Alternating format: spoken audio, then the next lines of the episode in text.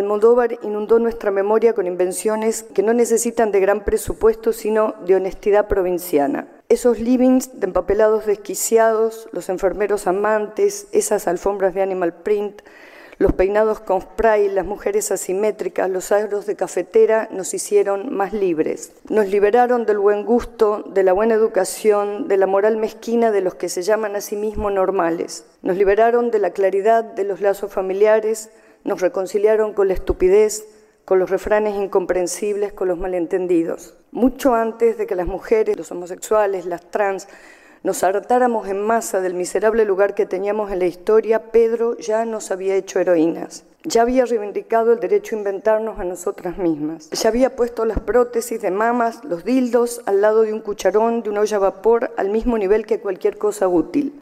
No hay deber ser en la ética de Almodóvar.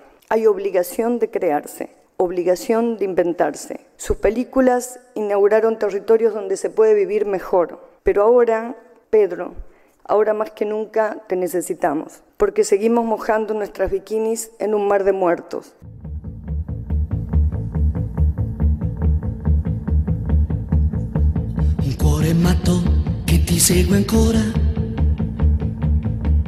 Giorno e pensa solo te. Riesco a fargli mai capire che tu vuoi bene a un'altra e non a me cuore matto, matto da legare, che crede ancora che tu pensi a me. Non è convinto che sei andata via, che m'hai lasciato e non ritornerai.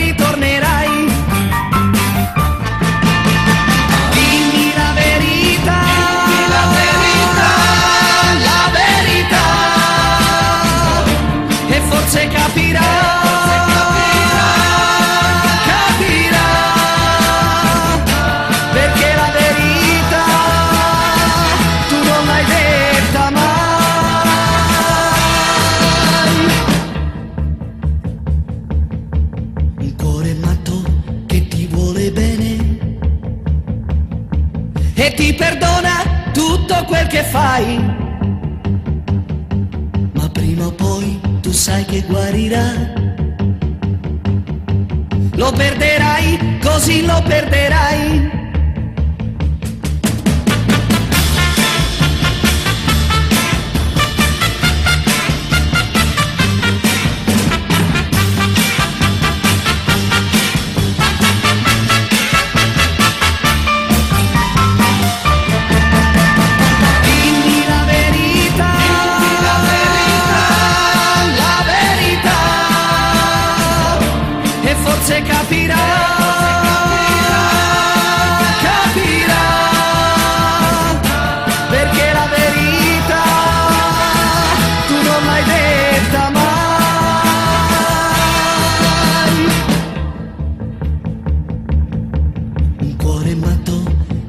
vuole bene e ti perdona tutto quel che fai. Ma prima o poi tu sai che guarirà. Lo perderai, così lo perderai. Un cuore matto che ti vuole bene. Un cuore matto, matto da legare. Un cuore matto.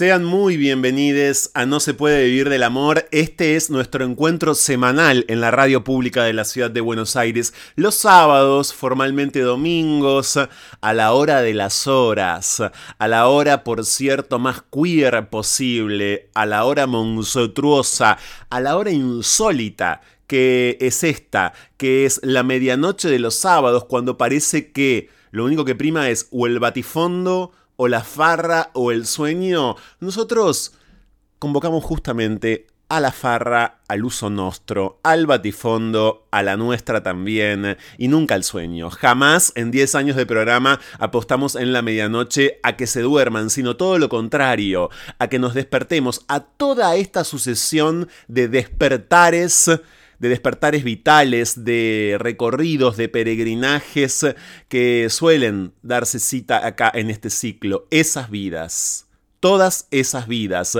todas esas opiniones, todos esos encontronazos, las pugnas, aquello que las disidencias sexogenéricas procuran efectivamente instalar como incomodidad, como incógnita, como perturbación social general. De todo eso hablamos en este ciclo de diversidad sexual de la Radio Pública de la Ciudad de Buenos Aires, programa que ustedes saben está transitando su décimo año, un décimo año que prácticamente ya termina, pero hace 10 años que nos encontramos aquí.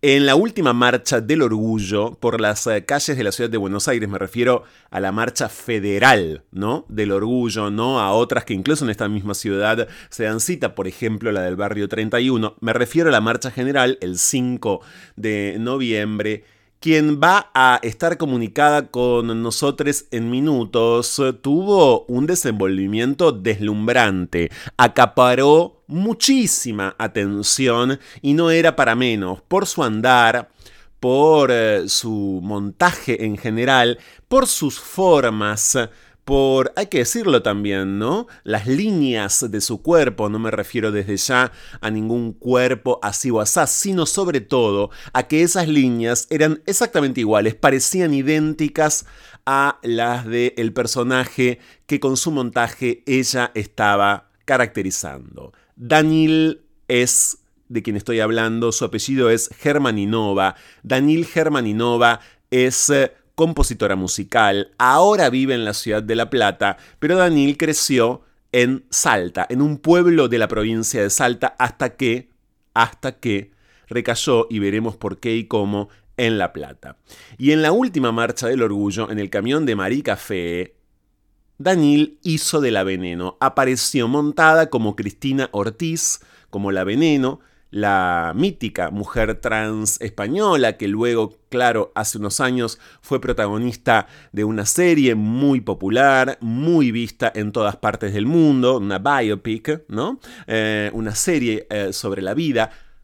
Serie, por cierto, inspirada en la biografía de la veneno súper, súper vendida eh, que hemos comentado acá y que oportunamente además fue presentada en este programa hace muchísimo tiempo por su autora. Bueno, por cierto, Daniel Germaninova sorprendió, se llevó un montón de aplausos y mm, por eso es que queremos además descubrirla en todo sentido. Queremos saber mucho más sobre la veneno y sobre el modo en el que ella, por cierto, interpreta a la veneno y por qué. Daniel Germaninova en No se puede vivir del amor, Valeria Vegas, la autora de la biografía de La Veneno, la que les conté que hemos presentado acá. Valeria muchas veces, desde hace incluso muchos años, salió al aire desde España en este ciclo. Amaría conocerla y probablemente la descubra en este diálogo que tendremos.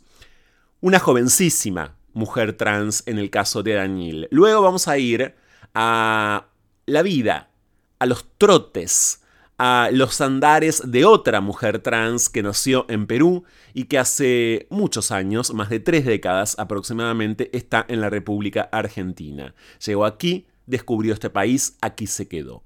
Hay fotos suyas en el eh, aplastante libro del archivo de la memoria trans, pero también hay fotos suyas en la aplastante, en la yo diría poderosísima muestra del archivo de la memoria trans en el Museo del Bicentenario, que es el museo que está detrás de la Casa Rosada. Hace algunas semanas, cuando esa muestra se inauguró, muestra que va a permanecer expuesta hasta el 17 de enero, nosotros en la columna de Agencia Presentes dimos cuenta de esa inauguración y del contenido de esa muestra. Bueno, hay fotos de quien ahora va a estar en diálogo con nosotros y además nos va a contar, claro, su vida en general, más allá de su participación en el archivo de la memoria trans, abocadísima a la gastronomía desde hace muchísimo tiempo, hoy en Cariño Bar, que es en el barrio de Almagro, pero durante muchos años, por ejemplo, en un emblemático, muy emblemático espacio para la nocturnidad disidente de la ciudad de Buenos Aires como fue el bar Confusión, el boliche Confusión con ese nombre inmejorable.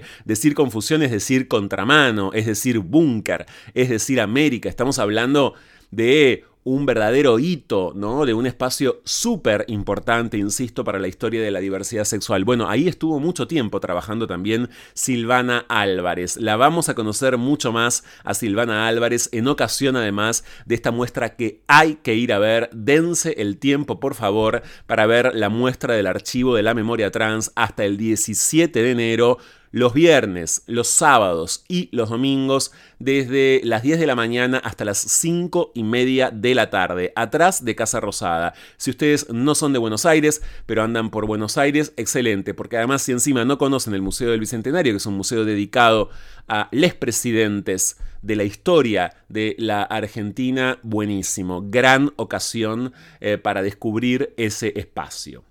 Daniel Germaninova en una suerte de extremo de vidas trans en el programa del día de hoy y en otro Silvana Álvarez. Y en el medio, desde ya, la quinta edición del Festival Internacional de Arte Queer. Hace cinco años, Lisa Kerner, Violeta Human, que originalmente fundaron Brandon, que luego se hicieron cargo, claro, y fundaron la Casa Brandon, sobre todo Lisa, Violeta en un momento se abrió, hace cinco años que organizan en el mes de diciembre esta suerte ya de cita clásica para las disidencias de la ciudad de Buenos Aires, de todo el país y también de la región. Es muy impresionante, muy impactante ver cómo el FAC ha crecido y créanme que la edición 2022 del Festival de, Arte Queer que hace la Asociación Civil Brandon, ¿no? Y que este año curan Violeta Human, Lisa Kerner y además Liliana Viola, la escritora y periodista Liliana Viola, está buenísima.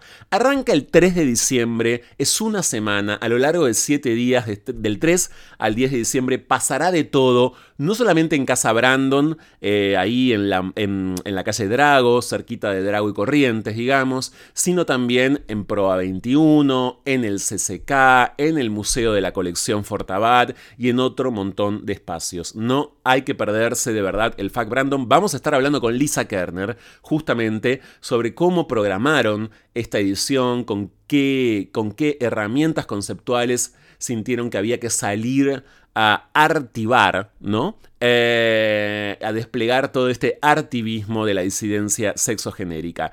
En minutos también acá Lisa Kerner en No se puede vivir del amor. Y por supuesto, además porque están cumpliendo seis años y seis años casi, casi en este programa, un poquito menos, falta para ese aniversario, pero seis años online Agencia Presentes. Hace seis años publicaba Agencia Presentes por primera vez sus primeras notas. Eran cuatro notas en agenciapresentes.org y así nacía este proyectazo periodístico liderado por Maru Ludueña y por Ana Fornaro.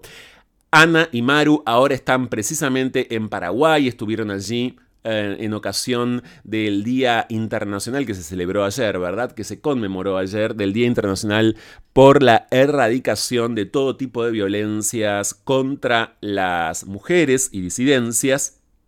Bueno, allí están Ana y, Maru, vamos a hablar con Ana. Hay muchas noticias a propósito justamente del Día Internacional que cité para pensar junto a ella, como siempre, como desde hace tanto tiempo. Miren, Presentes nació eh, en, el mes de noviembre de hace seis años, concretamente del 2016, y en el mes de marzo se acoplaba, de 2017, se acoplaba a este programa. Así que imagínense la cantidad de tiempo, ¿eh? hace más o menos cinco años y medio, vamos a conmemorar cinco años y medio que Presentes está con nosotros.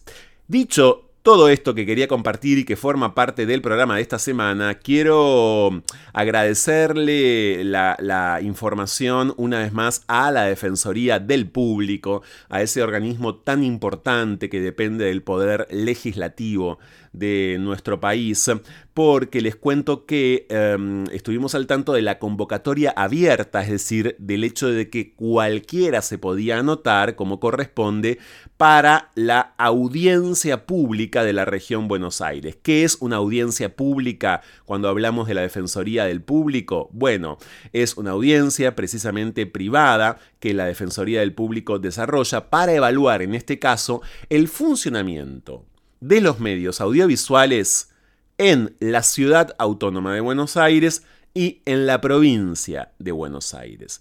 se notaron un montón de personas entre, por supuesto, estudiantes, docentes, investigadores, estudiantes universitarios, colectivos LGBTIQ, personas migrantes, personas de pueblos originarios, eh, organismos públicos y representantes de organismos públicos y demás. Serán dos jornadas el primero de diciembre es la número uno esta semana en la Universidad Nacional de La Matanza y el viernes es la segunda en modalidad virtual. Comienzan a las 10 de la mañana y se van a transmitir por streaming en vivo a través de la página web de la Defensoría del Público, que es defensoriadelpublico.gov.ar, también por supuesto en lengua de señas. Hay que celebrar esta semana sin dudas celebrar sin dudas y alección, dejarnos aleccionar, me permitiría decir, por la comunidad sorda y la sanción de una ley tan importante como la ley de, la de lengua de señas de la Argentina que el Congreso Nacional eh, trató y, finalmente aprobó esta última semana. ¿eh? Y habrá, además, bueno, esta, esta audiencia pública de la Defensoría del Público va a ser transmitida eh, en español y con subtitulado Mm, simultáneo, claro que sí. Así que, toda vez que, y en este ciclo lo hacemos mucho, lo hemos hecho siempre, nos volvemos a preguntar sobre el funcionamiento de los medios, la mala praxis comunicativa, periodística, eh, las violencias contenidas, bueno, el foco esta vez entonces, 1 y 2 de diciembre, vayan a la página de la Defensoría del Público cómo funcionan en este caso los medios y qué observan todos estos profesionales respecto de los medios en la ciudad de Buenos Aires y en la provincia de Buenos Aires. Bienvenidos a No se puede vivir del amor. Estamos en este que es nuestro programa semanal hasta las 2 de la mañana acá en la 1110. Ya volvemos.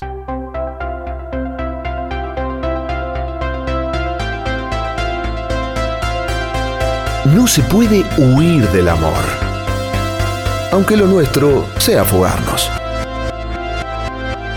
Ya volvemos.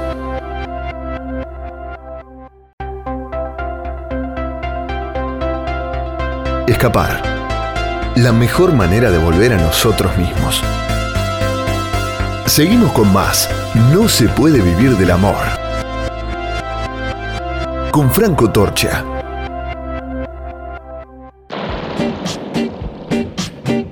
Intercambios a la deriva lo que va de la idea al ideal. Diálogos con cierta lógica y acaso desacatos. A la hora en que Buenos Aires parece agotarse. Fuego en la conversación. Llega a No se puede vivir del amor. Cháchara. Palabra. Es lo único que tenemos.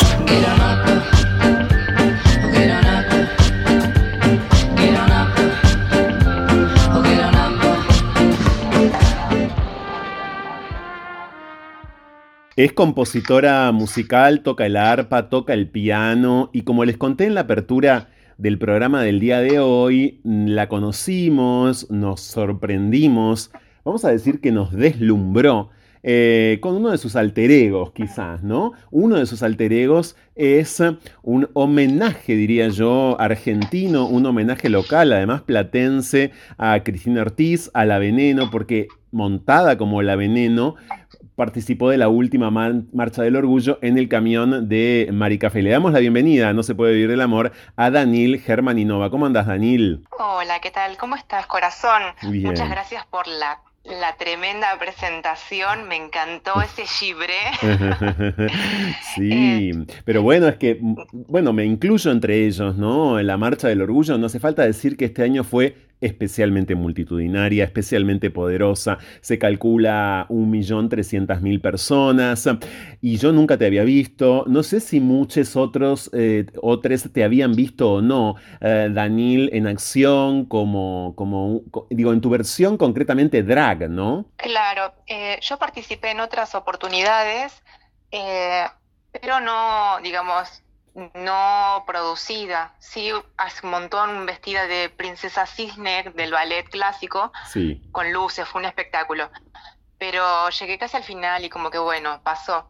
Y en esta oportunidad eh, elegí el personaje de Cristina más que nada para rendir homenaje a nuestras antepasadas, porque eh, yo creo que te voy a comentar brevemente un poquito, un poquito de mí. Por favor. Cómo llegué, cómo llegué a, lograr ese homenaje. Sí. Antes de transicionar, yo era una persona que tenía muchos, muchas fobias.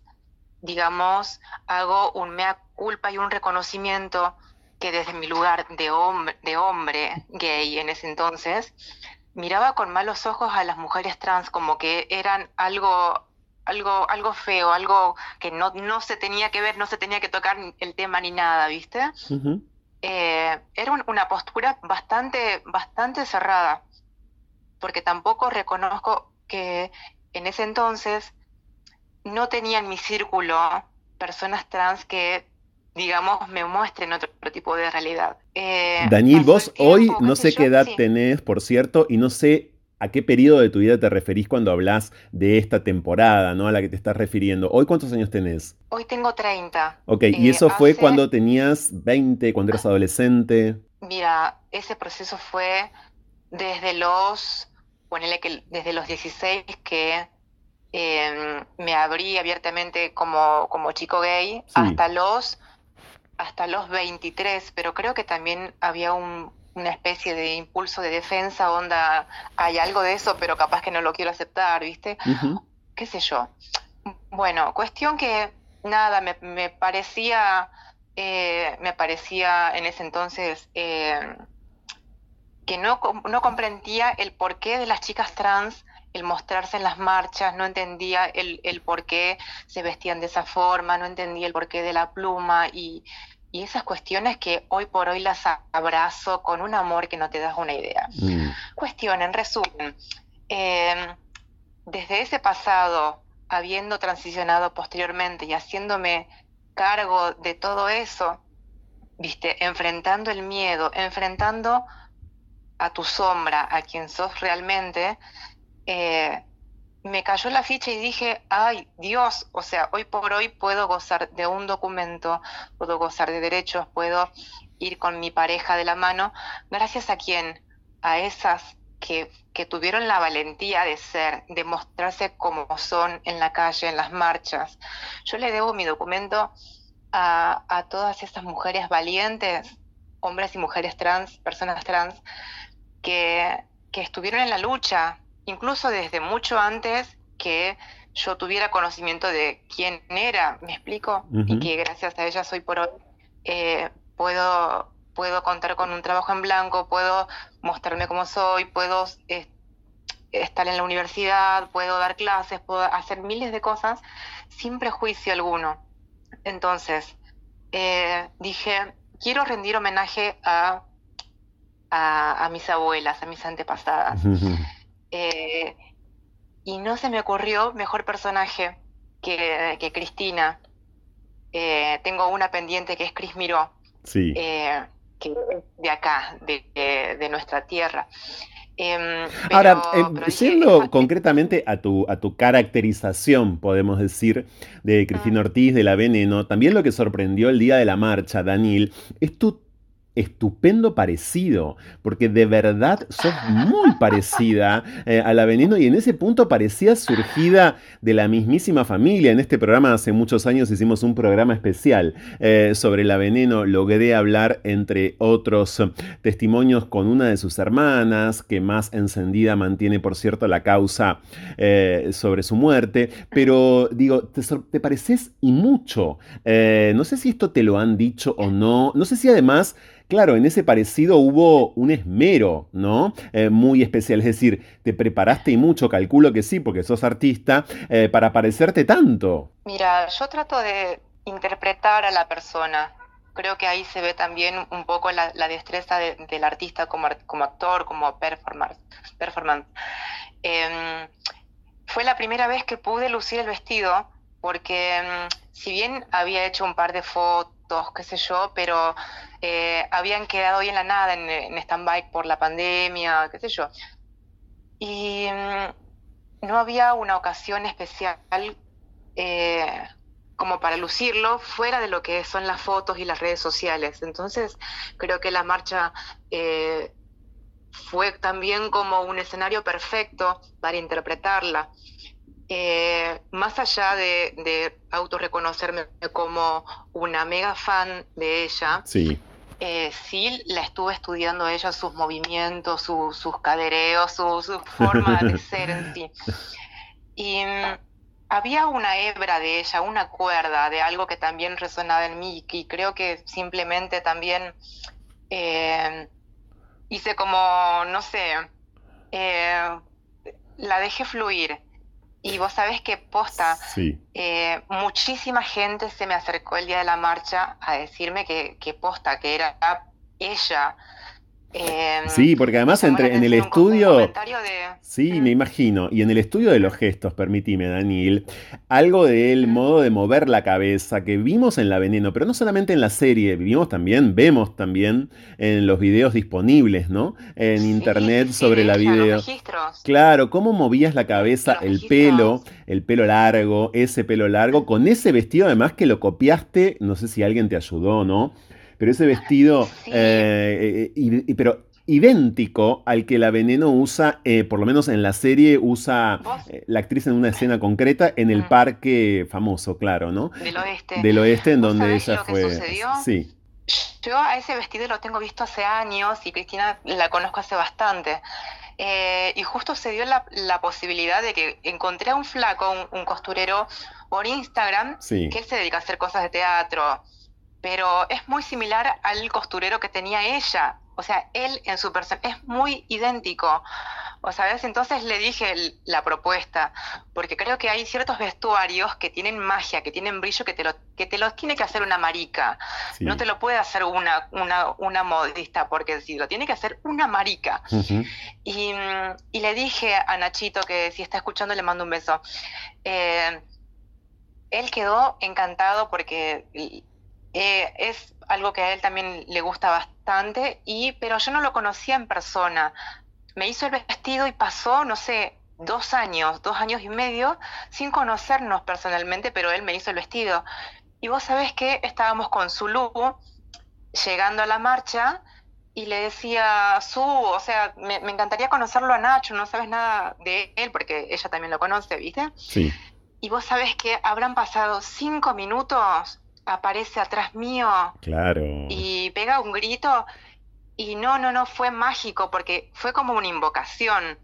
Te encontraste en la Eh, mismísima marcha con ese, esa persona, ese Sí. maricón que no podía hacer el vestido mejor, como bien eh, de- declaraste. Y bueno, eso es también la marcha, ¿no? Ese tipo de, de- de- de El encuentros. encuentro, Claro. el encuentro, el, el, el ser vestida simbólicamente por un hermano.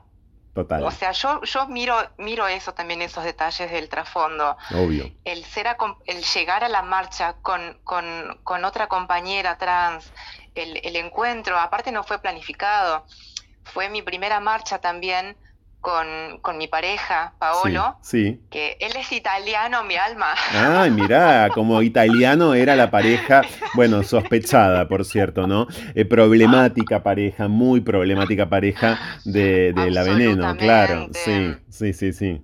Pero eso también, eso también está, eh, es interesante hablar eh, cómo nos vinculamos eh, las personas trans con las personas cis, ¿viste? Cómo, cómo, cómo somos atravesadas por el amor en, en nuestra cotidia- cotidianeidad. Y como diría Luisa Paz, el derecho al Eh. noviazgo, ¿no? Estamos, por si ustedes acaban de acoplarse a No se puede vivir del amor, conociendo a Danil Germaninova, que está en Instagram. Si van a nuestras redes sociales, van a encontrar su arroba en Instagram. Ella eh, hace música, hace rato que hace música, por cierto, eh, hace composición musical, estudió composición musical y también cada tanto se monta, se draguea y en la última marcha del orgullo hizo de, vamos a decirlo así a propósito, hizo de, de manera inmejorable, por otro lado, La Veneno de Cristina Ortiz. ¿Vos sos de La Plata? ¿Estudiaste música en La Plata, Daniel? Mira, yo nací en la ciudad de Salta en el año 92. Me vine para acá eh, a los 21 años, pero desde los 12 Sí. que estudio música. Ajá. Comencé con el piano y eh, cuando llegué acá a La Plata justo se dio la, oportunidad que, bueno, que estaba deambulando por la ciudad y de sorpresa caí al conservatorio de música, que no lo conocía, y escuché el sonido del arpa y yo flashé que era una grabación. Me quedé ahí, qué sé yo, escuchando algo de música y cuando abrieron la puerta era un arpa. El profe me dice, ¿quieres pasar? y yo enamorada mal, así que de ahí comencé también con el arpa, eh, llegó de manera mágica a mi vida eh, gracias también a mis videos que, compartí con tocando el arpa con el instrumento del conservatorio. Vos sabés que se viralizó un par de videos y gracias a eso una, una mujer desde Marruecos me contacta para, para donarme su instrumento. No sabés, eh, fue como caída del cielo, así, onda. Perdón, pero te envió una arpa desde Marruecos. No, ella tenía su arpa acá en Argentina eh, y ella se fue allá a formar su familia y, quedó acá, ¿viste? Y se contactó porque a, eh, ella le, mm, le daba pena que su instrumento se deteriore, ¿viste? Claro, y, que no sea usado, que debe ser muy penoso, ¿no? Para alguien que hace música, que un instrumento esté ahí como semi abandonado. Totalmente, pero imagínate, en el país somos muy poquitos eh, artistas, más que nada porque es un instrumento muy poco conocido acá en Argentina. Sí está el arpa paraguaya, el arpa indígena, pero el arpa clásica, la de orquesta, claro.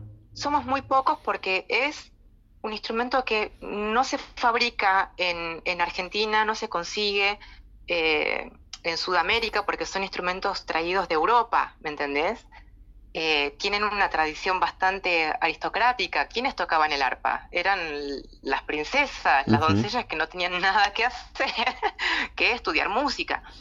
Vos sos, vos sos principesca, podríamos decir, Daniel, desde todo punto de vista, ¿no? Eh, eh, hay, hay, algo eh, de, ese espíritu de la mano de la música clásica, por cierto, que te atrapa, me parece, ¿no? El espíritu clásico, a partir sobre todo de tu profesión, haces música, repito, que te, que te interesa y con el que te interesa jugar, creo. Por supuesto, vos sabés que gracias a mis amigas dragas, y las transformistas conocí el, lo que es el escenario, ¿viste? Yo vengo desde la formación de, de la música que, bueno, vos tocás, te sentás y estás ahí. Claro. Con las chicas aprendí a darle un cuerpo, con las chicas aprendí a darle forma a eso que está sonando. Entonces, eh, yo no, no, veo, no veo viable no tocar el arpa vestida con algo que remite esa época hermosa. ¿Me explico? Darle, darle ese, ese escenario, esa vibra, eh, porque creo que también en el fondo la, la, gente espera algo más también arriba de un escenario, no solo lo musical. Es como que le brindas ese cachito de magia que, que lo hace especial. Sin dudas. Eh, y le das vida, ¿no? Le das vida. Hay algo de quienes ejecutan. Claro, exactamente. Muchas veces es notable esto que decís, ¿no? Cuando vemos a músicos en acción, sentimos que, ok, la música está súper viva, pero hay algo de esa perfo que no, y, en tu caso sí, y, eso, y eso que encontraste y tan bien definís, Daniel, entre el arte drag y, y, la ciencia, podríamos decir, transformista en general, se ve mucho, por ejemplo, en el último video que compartiste en donde en una famosa plaza de la ciudad de La Plata, en la Plaza San Martín, que tiene una glorieta, están en, el pleno centro de la ciudad esa plaza.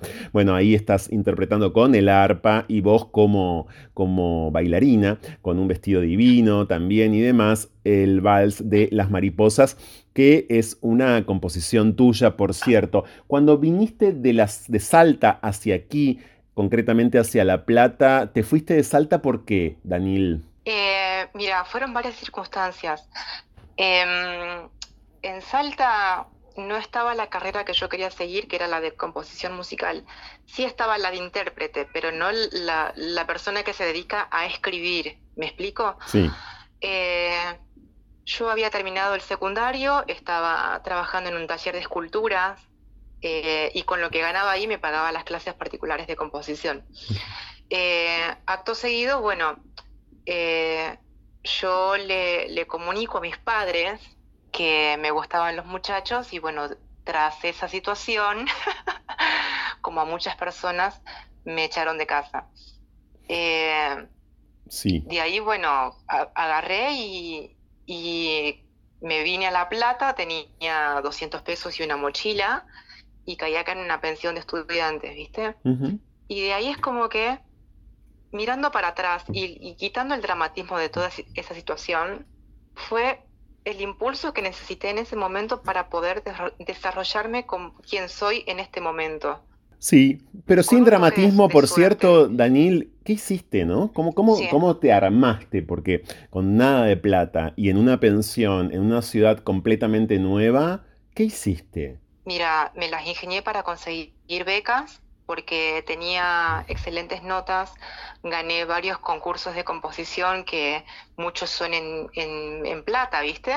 Y algunas convocatorias que son organizadas por, eh, no sé, el INAMU, el, el, mecenazgo de la Ciudad de Buenos Aires, cosas así. Siempre, no sé, me las ingeniaba. Por otro lado, también estaba, había incursionado en, digamos, en en acompañar con el teclado a bandas, hacía transcripciones de música, o sea, hacía lo que yo sabía hacer, ¿viste? Bueno, por eso eh, en tu carta de presentación dice, la música es lo mejor que me pasó en la vida, ¿no? Eh, y en efecto, la música en ese sentido te acompañó, fue tu socia y no te abandona ni por un instante. Totalmente. Y mm, fue contra todo pronóstico fue todo maravilloso. Llegué acá, eh, hice las materias del primer año, todo aprobado. Eh, no tenía instrumento, no tenía el, piano, no tenía el arpa ni nada, ¿viste? Pero, qué sé yo, hay cosas que a veces mirando para atrás no me las explico cómo se fueron sucediendo, pero eh, ese chispazo con mi familia inicial disparó en que cambiar a mi entorno, porque aparte yo estando en Salta, vivía en Cerrillos, es un pueblo pequeñito en medio de los cerros que no, no tenés la apertura de gente que acá, no, no tenés los teatros. No, claro, sí, sí, sí, ni siquiera en Salta, ni siquiera la de Salta Capital, por dar un ejemplo eh, provincial. es un, eh, un, pueblo muy, muy reducido en todo sentido. ¿No ves más a tu familia? ¿Reconstruiste ese lazo? ¿Te interesa? Escuchate esta, bueno, yo me desaparecí desaparecí de casa. Sí, te echaron. Em, claro. Eh, me desaparecí de casa, eh, creo que como dos años y pico, qué sé yo, en plena cursada de facultad, yo decido transicionar. Eh, enfrenté la sombra, me amigué y me amé. Y en resumen, posterior a eso, en ese entonces, bueno, no teníamos redes sociales, yo no tenía redes sociales, mis viejos tampoco, qué sé yo y mi tío pregunta por mí y mm, me regaló unos pasajes para Salta. Entonces yo dije, bueno, eh, si, tengo que ir a dar noticias, que sea por, por motus propio. ¿Qué te cuento? Caí para allá y ese tío cae con una neumonía que fulminante que en Navidad estaba muriéndose y caigo yo de los cielos, del, bajando del avión, ya toda vestida, divina diosa, y fui a cuidarlo al tío al hospital. Mm. Al otro día fallece y caigo, aproveché un funeral para darles la, noticia, ¿viste? Porque yo dije, bueno, ya que están todos acá, si me aman bien y si no me quieren está todo bien, pero yo les avisé, yo doy aviso, no estoy pidiendo permiso. Y mm, le, vos sabés que en el funeral estaban todos mis familiares ahí y le preguntaban a mi vieja y a mi viejo que me fueron a buscar al aeropuerto y estaban en shock. ¡Shock! Em, y de ahí fuimos para el funeral, ¿viste?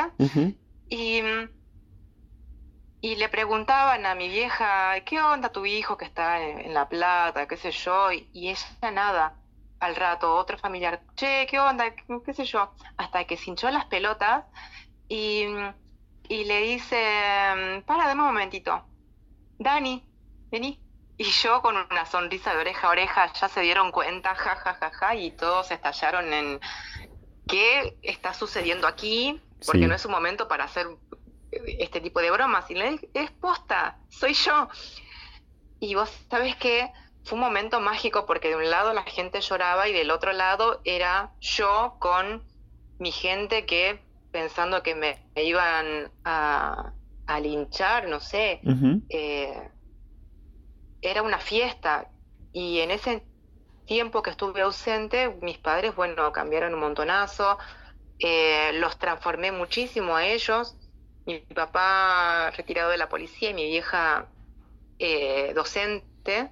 Sí. Pero gente de pueblo, gente del interior con, otra formación, otra generación, y bueno, yo no los juzgo ni, ni, nada, porque también hay que entender que esas personas también tienen una historia de vida eh, atravesada, vivencias, y bueno, qué sé yo, cada uno lo, lo procesa como, como, como le permite, ¿viste?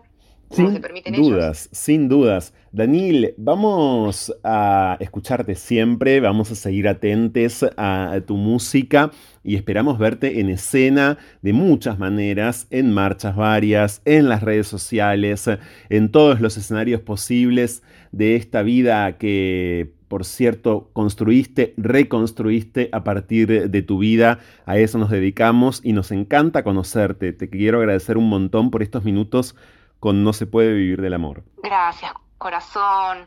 Un placer eh, haber compartido con vos esta charla maravillosa. Daniel Germaninova eh, está en YouTube también, lógico, está su canal allí, en Facebook, en Instagram. Un fuerte abrazo.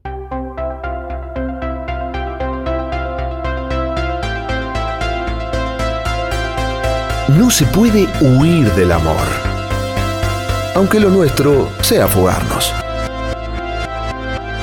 Ya volvemos.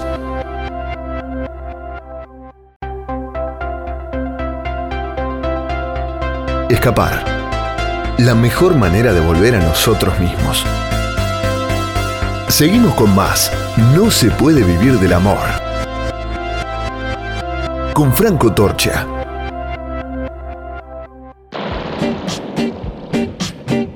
Intercambios a la deriva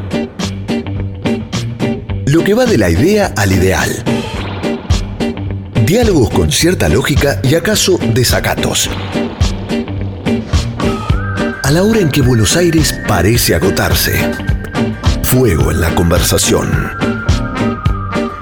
Llega a No se puede vivir del amor. Cháchara. Palabra. Es lo único que tenemos.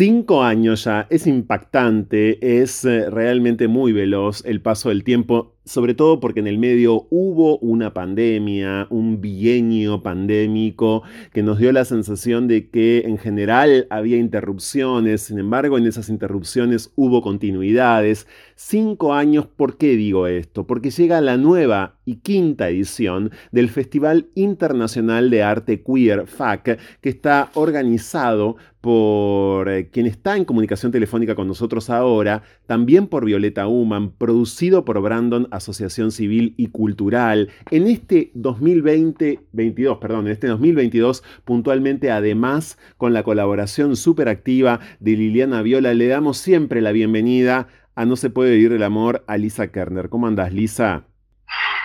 Aplausos, bravo. ¿Cómo va? Bien. Bien, la verdad que súper bien. Gracias, Franco, por la invitación. Por favor. Siempre es un gusto, un placer enorme. Para nosotros también, para mí también. con vos, Sí. estar acá. Creo que sí. Lisa, cinco años, ¿no? Increíble. Yo creo que cuando vos eh, gestaste este festival, pensabas ya en pasar a ocupar otro, otro lugar en la casita, en la casa Brandon, ¿no? Concretamente, y tenías muchas ganas, por cierto, de empezar a activar en otro sentido, ¿verdad? Total, sí. Bueno, no viste que, bueno, Brandon siempre fue muy de, de tener como ideas ahí satelitando y en realidad su origen también es muy nómade Sí. y curioso. Eh, pero por ahí con la casita sí había pasado que sentíamos que estábamos por ahí un poco muy anclades ahí y teníamos ganas de, si bien habíamos, este, no me acuerdo si ya teníamos la publicación, igual iba a decir la editorial, pero Sí. en realidad hace cinco años ni me acuerdo. Pero sí teníamos básicamente como ganas de salir un poco a la calle, de cortarla, de hacer vía pública y de, y de y también empezar a mezclar un poco la programación, ¿no? Que artistas que hayan pasado o pasaban por la casita se mezclaran con otros artistas que por ahí no eran tan de, del palo, no sé, queer o LGBTIQ+, pero que con los que siempre nos, había, nos, nos daba curiosidad y ganas de elaborar y nos parecía una perfecta oportunidad para empezar a hacer estos mixes, inventos eh, en, en un en un contexto como el de un festival. En un contexto como en el, como en el festival concretamente, pero además con un montón de sedes, año tras año, Elisa se han ido sumando sedes. Voy a empezar por eso, por los espacios. Este año son muchas, además de Casa Brandon, por supuesto allí en Drago al 200, el CCK, el Centro Cultural San Martín, la colección Amalita en Puerto Madero, la, casa, el museo de la colección de Amalita Fortabat, Proa 21, que ya venía siendo sede y vuelve a ser sede, Munar, eh, ahí cerquita también en el barrio de La Boca, del 3 al 10 de diciembre. Lo que ocurre en esta quinta edición del FAC es que se han esmerado y mucho y han logrado presencias rutilantes, un verdadero, yo diría, una verdadera síntesis multitudinaria, como síntesis de nuestras monstruas de todo tipo y factor de acá y además del otro lado del eh, océano. Quiero empezar por ella porque hace, hace algunos años, cuando publicó en España su libro Después de lo trans, fue entrevistada por nosotros acá en No se puede vivir del amor. Yo no la conocía, hemos quedado en ese momento, lo recuerdo muy bien, completamente cautivades por su pensamiento. Esa entrevista anda dando vueltas por las redes todavía hoy. Me refiero a la escritora española de nada más que 22 años Elizabeth Duval. Elizabeth Duval se va a presentar en el contexto del Festival Internacional de Arte Queer FAC en el CCK en un diálogo con la escritora argentina Dolores Reyes primero y luego en un duelo de escritura con la escritora y poeta argentina Silvina Giganti, ya eso sí, en Casa Brandon. ¿Cómo pensaron en Elizabeth? ¿Por qué Elizabeth? ¿Cómo se les ocurrió?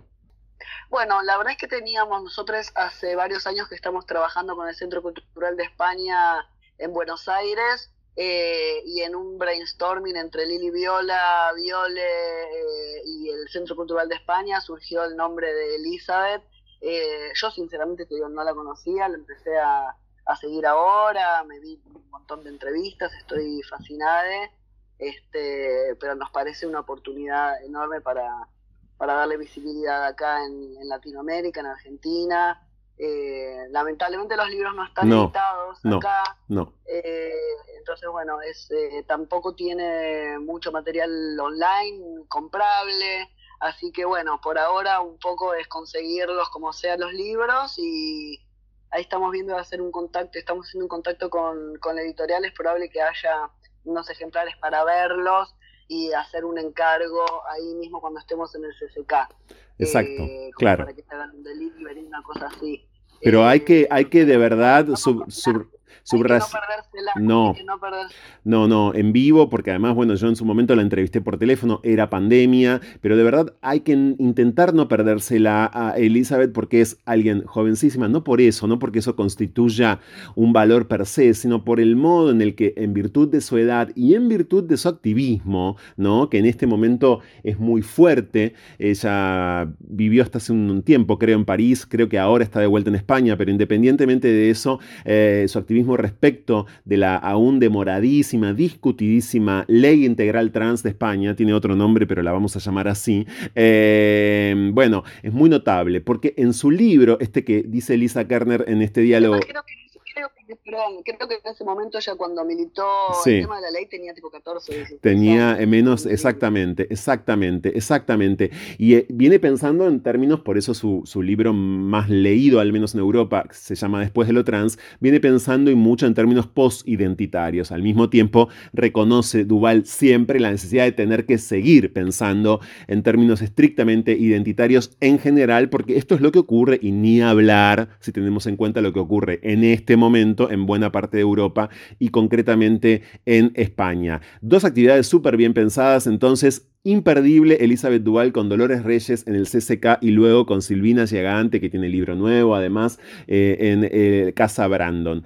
Ahora, en materia de música, Lisa, de verdad se pasaron, porque yo no sé ni por dónde empezar. Lo voy a decir rápidamente. Macha Kido, Walter Romero, Lupe, Barbie Recanati, Viole Alegre, House of Tropicalia, Rumanians, que me encantan tanto, me gustan, todo el tiempo escucho Rumanians, Hiedra Club de Baile, todo esto del 3 al 10 de diciembre para bailotear a todo lo que da. ¡Wow! ¡Qué line-up! Sí, sí, no sé, después morimos. después hay que morirse. sí. Te juro que es un, es, un, es un desafío eso año a año también, ¿eh? Pero bueno, con qué placer. E, exactamente. Vamos a decir que las entradas, por supuesto, son libres y gratuitas, salvo, atención, para la lectura performática de Belgati y el duelo de escritura justamente de Elizabeth Duval y Silvina Giaganti, que son entradas aranceladas y que se compran el día del evento en Casa Brandon. En todas las redes sociales de Casa Brandon, de Lisa, las nuestras también, claro, va a estar todo disponible, ya está todo disponible para que, se para que no se pierdan nada de verdad de todo esto, porque entre otras cosas incluye el sábado 3 a las 20 horas la apertura con la obra Barroco Post Camp por Ópera Periférica, que son fabuloses, y DJ Visera, en la cual artistas de la escena local, junto con una orquesta y cantantes en vivo, se apropian de arias icónicas de la ópera barroca para generar deformances, no performances, deformances, que pivotean entre el documento, el neobarroco, el punk y el post Camp. ¿Cómo es sentarse a programar? Es eh, tener en cuenta los recursos, pero calculo, Lisa, también que tener en cuenta la agenda, tener en cuenta las ganas, supongo que medir también la atmósfera, ¿no? ¿Qué es lo que está pasando y qué es lo que perciben como necesario en términos de arte queer? Y yo creo que tú lo has dicho, es un poco de, de todo eso, un poco también de... Es como darle rienda suelta un poco a la imaginación primero, es decir, bueno, ¿qué festival me gustaría tener? ¿Qué festival me gustaría intentar? Y a partir de ahí empezamos a dibujar un poco las sedes y pensando en las sedes, un poco una mezcla, porque también pensamos, qué sé yo, artistas, bueno, pero ¿y dónde podría ser? Eh, bueno, ¿en qué sede? Va y viene, es un ejercicio de ir y venir de artistas y posibilitas y espacios y sobre todo mucho esto que para mí es la ídola total, que es Lili Viola, que es esas mezclas que hace, esas ideas locas que trae, que son para mí como medio, no sé, en algún punto como un, un aire fresco en todo lo que es festivales o te diría la escena cultural queer porteña. Sí, bueno, eh, hay que decir que...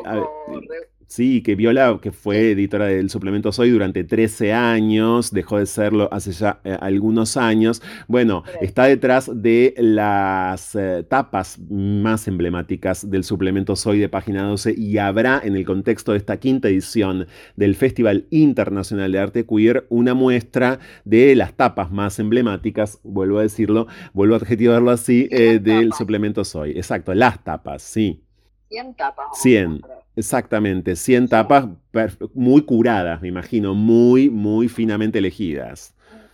Muy curadas por Ale Ross, Alejandro Ross, que fue el diseñador también gráfico del Suple, sí. Eh, creo que más o menos hasta para la misma época que, se, que, que no estuvo más Lili.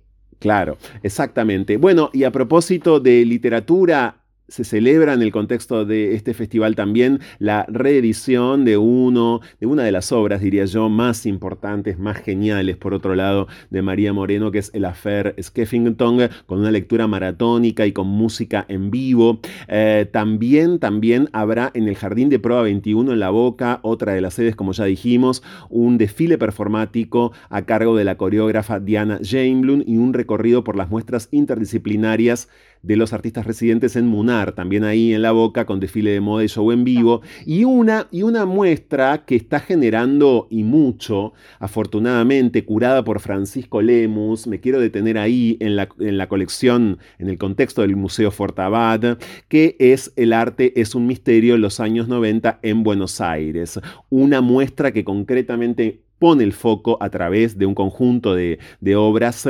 en lo que eh, fue el impacto de la pandemia del SIDA en la Argentina. Esa, esa también es, si se me permite, una cita, me parece a mí, no sé, Elisa, eh, bastante, bastante impostergable de este festival, porque esa es una muestra fundamental, que además llega en el contexto del mes internacional, ¿no? De respuesta al VIH después del Día Internacional. Eh, me parece que es un tema bastante postergado eh, y que del que tenemos que empezar a, hacernos más cargo estar más involucrados. Me parece que el arte también es una buena manera de, de, hacer ese, un poco ese ejercicio, ese approach, ¿no? Eh, nosotros decimos que, que, el arte es una herramienta de transformación social y me parece que esta actividad también habla de, de eso, de esa manera que nosotros tenemos de entender el, el trabajo que nosotros hacemos, ¿no? ¿Cuál puede ser el impacto social o, político de las acciones que, no sé, por parte de la comunidad LGBTIQ podemos estar proponiendo. Así que sí. sí, claro. Lisa, vamos a decir que eh, vos fuiste distinguida, lo hemos dicho oportunamente en este programa, pero lo vamos a volver a decir ahora aprovechando este diálogo, como personalidad destacada de la cultura de la ciudad de Buenos Aires hace un tiempo, tenés en efecto eh, esa suerte de cucarda y lo bien, y lo bien que está otorgada, eh, e, esa distinción y demás. Y yo creo que a menudo te deben preguntar esto que también me gustaría que compartas con nosotros ahora. La última marcha del orgullo, por dar un ejemplo bien clásico, fue muy poderosa, fue sobrenatural, afortunadamente, una cantidad de gente, una cantidad de carrozas, de iniciativas, de eventos, la marcha misma, bueno, en fin, muy, muy, muy impresionante. Para alguien que labura y desde hace tanto tiempo en esto, por esto y desde esto, ¿Qué es? ¿Qué significa ver esto en acción? ¿Qué te provoca, incluso emocionalmente, no? Mira, yo justo esta marcha estuve de viaje, estaba en un festival internacional de arte queer en Irlanda del Norte, en Belfast, así que la vi por redes. Sí. Eh, sin embargo, me llegó la sensación y el impacto y me soy sincera y me genera un poco, o sea, mucho orgullo por un lado, pero algo de sentimientos encontrados, ¿no? También veo mucha como asimilación y muchas como por ahí figuras que encuentran en la marcha del orgullo alguna, no sé, conveniencia, que si lo pienso, y te digo sentimientos encontrados porque lo vuelvo a pensar y digo, bueno, si alguien cree que le conviene eh, estar ahí, bueno, bien, pero pues bienvenido sea, era lo que queríamos en un punto también, ¿no? este Otros artistas te podrían decir, ni loco, ni loca, ni loco voy, ¿viste? Como que horror, que espanto. Eh, eso por un lado, un poco también me molestan las marcas, tanta presencia de marcas y pensar en el, no sé, pink washing o el gay, o no, sé que tiene un nombre, pero... Rainbow washing, si querés, claro. Rainbow washing, dale. Este, que mismo a nosotros nos ha pasado, ¿no? Sí, que nos han acompañado en oportunidades y que después durante el año vamos a buscar eh, de nuevo un acompañamiento y no existe. Y es súper random que un año están y al otro año se les ocurre que no, que vos no, que van a apoyar no sé qué otra cuestión que nada que ver, eh, que esté de moda, eh, circunstancialmente, eventualmente. Entonces es medio como, bueno. Mm. no, no, no, no me sirve, no me sirve, ¿viste? Mm. Bueno, un poco de, un poco de todo eso junto, claro. También me parece que también, no, no sé cuánta conciencia hay de, de esto de que sea un espacio como de reclamo todavía, ¿no? La marcha como de, eh, no sé, es, es, es un mensaje a, las, a la avanzada de las derechas, eh, ultraderechas, neoliberales que vienen contra con el discurso de odio, con, ¿viste? Con, mm. contra la ideología de género, ¿Cuánto hablamos? ¿Qué, ¿Qué, es lo que pasa en esa marcha? ¿Hay conciencia de eso o es una fiesta? Sí. No sé, son cosas que, perdón mm. que me pregunte al aire, que las podemos conversar. No, pero este, a mí me, yo, estamos acá para discutirlas, por supuesto, también, por lo menos para tratar de empezar a reflexionarlas, porque yo vengo insistiendo y mucho en lo mega multitudinaria que fue, lo estamos hablando mucho eh, en estas semanas acá No se puede vivir del amor. Coincido en, en buena medida con algunos de los sentimientos que a vos a lo lejos te generó. Yo estuve acá tuve la posibilidad de ir este año como casi todos los años y demás, pero sí, eh, es una pregunta porque, ah, miren, los dos últimos años ocurrió algo en la marcha eh, notable. El año anterior, la consigna principal no era, por ejemplo, ¿dónde está Tehuel? Sin embargo, la consigna de la calle, la consigna de la marcha era de manera muy, pero muy notable, ¿dónde está Tehuel? 2021. En este 2022, las consignas estuvieron, como siempre, fueron consensuadas a lo largo de las reuniones de la comisión organizadora, etc. Sin embargo, es como si no hubiera habido consigna, ¿no? esto tiene que ver con esto que decías vos, Lisa, de lo asimilado o, de, lo, o de lo poco notorio, ¿no? Porque es como si Claro, en algún punto las imágenes que, que, nos eclipsan o que todavía hoy dan vueltas por las redes sociales parecen ser otras en este momento, ¿no? Eh, parecen tener otra, otra, otro atractivo, como si otros fenómenos en el interior de la marcha se hubiesen llevado eh, la atención y no concretamente las consignas. Pero la discusión, la marcha es una discusión también y a mí me parece que bienvenida a la discusión, ¿no? Bienvenida a la pugna en el mejor sentido, bienvenida a la política siempre como... como Mira, yo fui a la primera marcha de mi vida y esta es la primera a la que no voy, fui en el 99. Esta es la primera en, la que no estoy. Y fui parte, por ejemplo, Brandon fue parte de la comisión organizadora. Mucho tiempo. Eh, de la marcha. Eh, creo que desde el 2005 hasta el 2014, más o menos, un montón de tiempo. Y siempre fue un, campo de disputa también, ¿viste?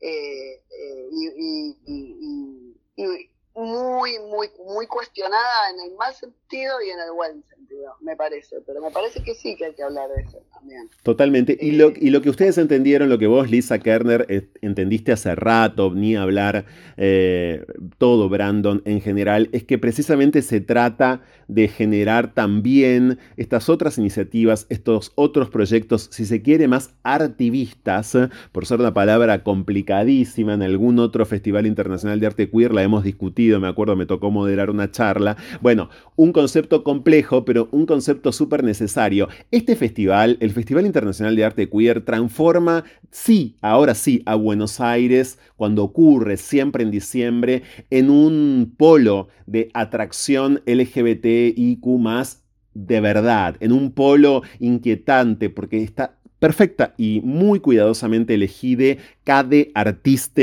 eh, interviniente y, y, es en ese sentido que también quiero destacar la presencia una vez más de Duval porque trae además algunas preguntas que hay que anclarlas a nuestra región, no pensarlas estrictamente desde Europa, pero eh, en nuestra región también, ¿no? Eh, son, son pertinentes, son muy pertinentes a la nuestra. No dije nada del cine, hay un montón de cine en el marco del FAC, eh, cine de Marco Berger, claro, de Oscar Roller, de Jan Oxenberg y, Oxenberg, perdón, y de otros realizadores y como les conté, toda la programación está en las redes sociales. ¿En alguna puntual que quieras destacar para quienes nos están escuchando, Lisa?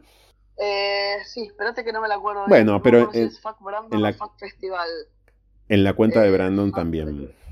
Sí, bueno, en todas las redes van a encontrar el, arroba, pero Fuck Brandon o Fuck Festival en Instagram o en su propia página web Ahí, ahí estamos, googleando se llega muy fácilmente. Bueno, es una obviedad. Por favor, antes de despedirte, esto, lo siguiente. El festival cierra, esto es muy importante, con eh, una gran fiesta desde las 5 de la tarde el sábado 10 de diciembre. ¿Por qué pongo el foco ahí? Primero porque es el Día Internacional de los Derechos Humanos, ya que estamos.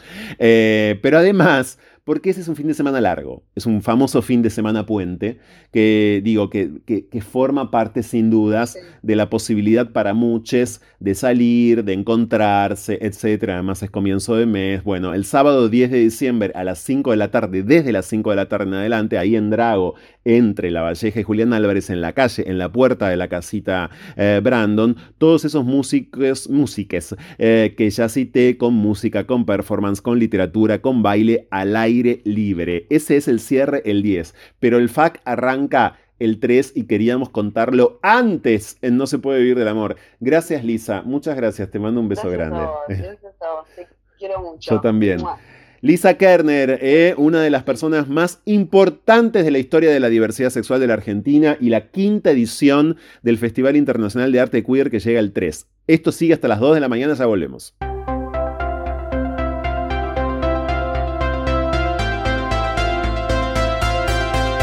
No se puede huir del amor, aunque lo nuestro sea fugarnos. Ya volvemos.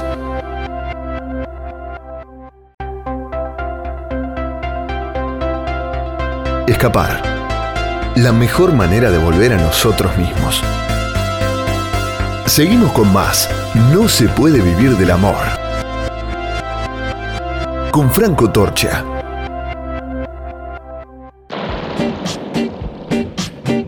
Intercambios a la deriva. Lo que va de la idea al ideal. Diálogos con cierta lógica y acaso desacatos a la hora en que Buenos Aires parece agotarse. Fuego en la conversación. Llega a No se puede vivir del amor. Cháchara. Palabra. Es lo único que tenemos.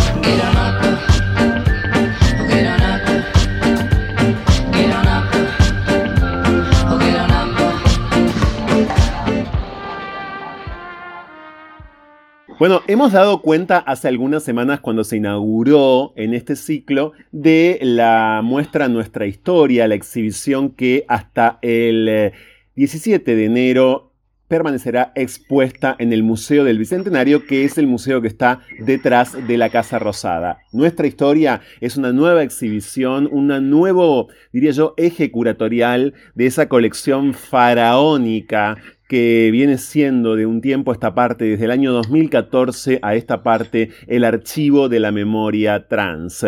El archivo creado por María Belén Correa, del que hablamos muchas veces y seguiremos hablando. La muestra está buenísima, hay que ir a verla viernes, sábados y domingos, desde temprano en la mañana hasta las cinco y media de la tarde. Y en el libro del archivo de la memoria trans y en la memoria y en el presente de muchos está quien ahora está en comunicación telefónica con No se puede vivir del amor, le damos la bienvenida a alguien cuyas fotos están en el libro, que es Silvana Álvarez. ¿Cómo andas, Silvana? Muy buenas tardes, Franquito. ¿Qué tal? Muchísimas gracias por esta invitación a tu radio. La verdad que estoy muy contenta, ¿no? Muy feliz. Y bueno, agradezco a todo el público por tomarse este espacio para escuchar estos relatos exclusivos, ¿no? Memoriables, como vos decís, que es el archivo de la memoria trans. ¿Cuándo, cuándo por cierto, vos, vos cuando, Silvana, te enteraste de la existencia del archivo y en qué momento mandás por primera vez tus fotos? ¿Cómo, cómo fue eso? Te cuento, el archivo nació en conjunto, gracias de la mano de Cecilia Estalles, eh, eh, eh, Carlos Ibarra, Carola, Magalí, y éramos un conjunto, ¿no? Estábamos ubicados nosotras en Coglan en, en, ese, en ese entonces. Entonces nos ocurrió juntar fotos, ¿viste? Como, como un archivo como un archivo, comenzamos a juntar fotos y así, así, así se, creó esto. Obviamente de la mano de, de, María Belén Correa, por supuesto que ella fue la generadora de toda esta, de esta majestuosidad. Entonces así nació. Comenzamos a mandar fotos, a mandar avisos a las compañeras, ¿no? Para que tengan alguna foto archivada de alguna amiga que no esté, pero que haya estado, ¿no? Este, con nosotras, ¿no? En el grupo de las chicas, porque esto nació así. Ahora, bueno, está muy visibilizado, la gente está apoyando mucho y con muchas más eh, eh, eh, fotos, ¿no? Que, que sacan entonces, eso se creó así hace mucho tiempo.